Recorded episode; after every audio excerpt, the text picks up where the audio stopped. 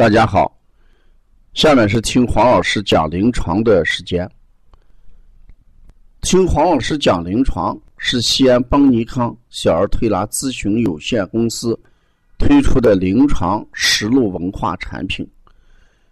通过临床案例，不断解读和分解、分享小儿推拿常见病和现代综合症的病因、病机、病理。调理思路、配穴、食疗指导和推拿效果，更重要的是通过与妈妈的沟通，从妈妈育儿饮食习惯、家庭氛围、妈妈对待疾病的态度和选择治疗的方式、妈妈育儿的得与失等多方位剖析疾病的真相，这将对育儿妈妈和同行带来更多的思考。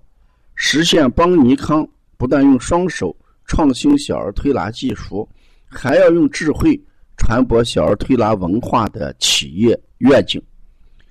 今天我分享的是，呃，用小儿推拿调壮壮的肠鸣。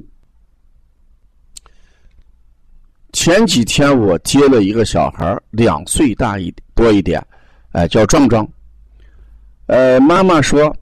呃，自从爸爸带来回来西瓜，孩子吃多了之后，一直感觉的肚子是咕噜咕噜的响，就叫噜噜鸣叫。这是中医上讲的，叫噜噜鸣叫。事实妈妈就说噜咕噜咕噜的不停的响，而且孩子老用自己的手有抓，呃，这个肚子的感觉，晚上爱趴着睡觉，最近吃饭也不好好吃。事实上。我接了这个壮壮这个情况以后，妈妈一表述，我就由吃西瓜就想到了我们《内经》上面的一句话，《黄帝内经》上讲：“脾病者，虚则腹满肠鸣，松懈食不化。”啊，我就问。那这个孩子这个大便里面有没有顽果不消化的？有什么菜叶呀？这妈妈讲是这样的，真的里面大便疙疙瘩瘩很粗糙啊，看起来里面有不消化的颗粒。那这正好就是我们《内经》上所说的啊，脾病者虚则腹满肠鸣啊。那是什么形成虚？那与西瓜有关系。你看，今年我们西安的气温啊一直偏低。我在前面讲过，低温在八度以下，高温在十五度以下。也就是说，每天的温度，全天的温度，呃，最低温度没有超过八度，最高温度没有超过十五度的时候，这事实上对于呃体弱多病和小孩、老年人来讲，就是容易一个生病的温度。在这个温度里面，孩子吃了西瓜，又吃的相对多了一点，因为这就形成寒而引起的呃胃肠虚弱症了。那在这种情况下，那就是孩子肚子咕噜咕噜响的原因。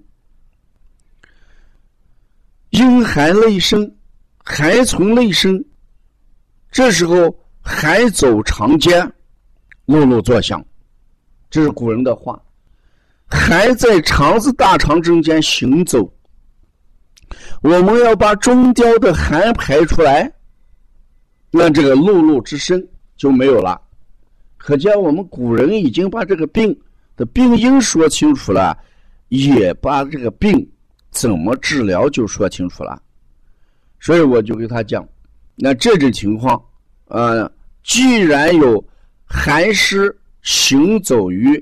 呃，大小肠之间，那我们只要把把大小肠中间的寒邪给它怎么排出来，这个碌碌肠鸣声就没有了。所以我给他配的一组穴就是什么，温中散寒啊，温中散寒。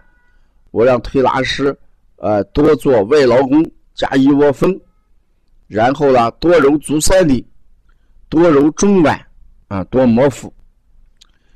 做了一次推拿之后，妈妈回去就感觉，哎，今天晚上孩子不趴着睡了，好像用手也不抓了，但是还能听到声音。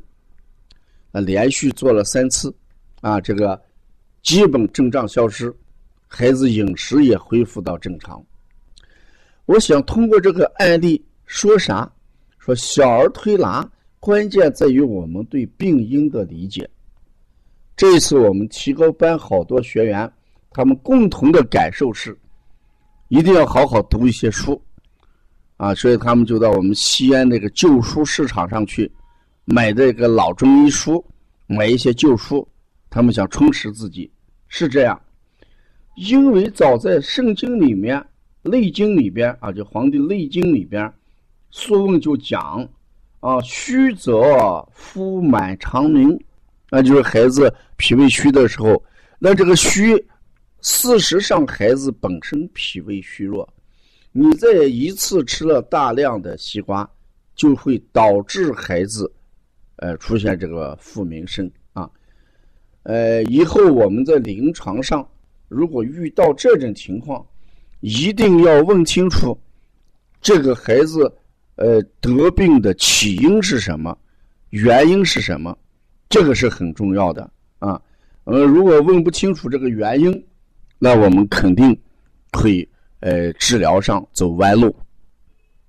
从这个壮壮这个长鸣音。我想说啥？我说两点。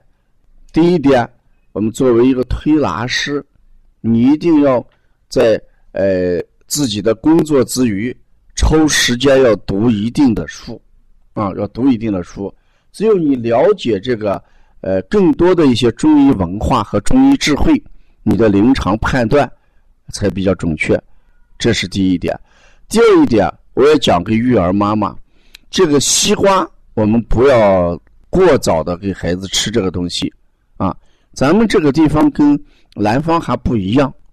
你像深圳现在的温度啊，都在二十六七度，咱们的温度徘徊在十几度，温度不一样。那个深圳他那边吃西瓜，跟咱西安吃西瓜就不是一个概念，因为我们现在已经四月中旬了啊，我们的温度还仍然很低，所以西瓜。不是小孩儿特别不是那些脾胃虚弱，呃，这个小孩或者老人的一个水果啊。希望大家要以这个案例，呃，引起大家对这个选择水果和个人这个身体状况的一个注意啊。如果大家要了解更多的一些邦尼康的文化产品，请大家加王老师的微信：幺三五。七幺九幺六四八九，谢谢大家。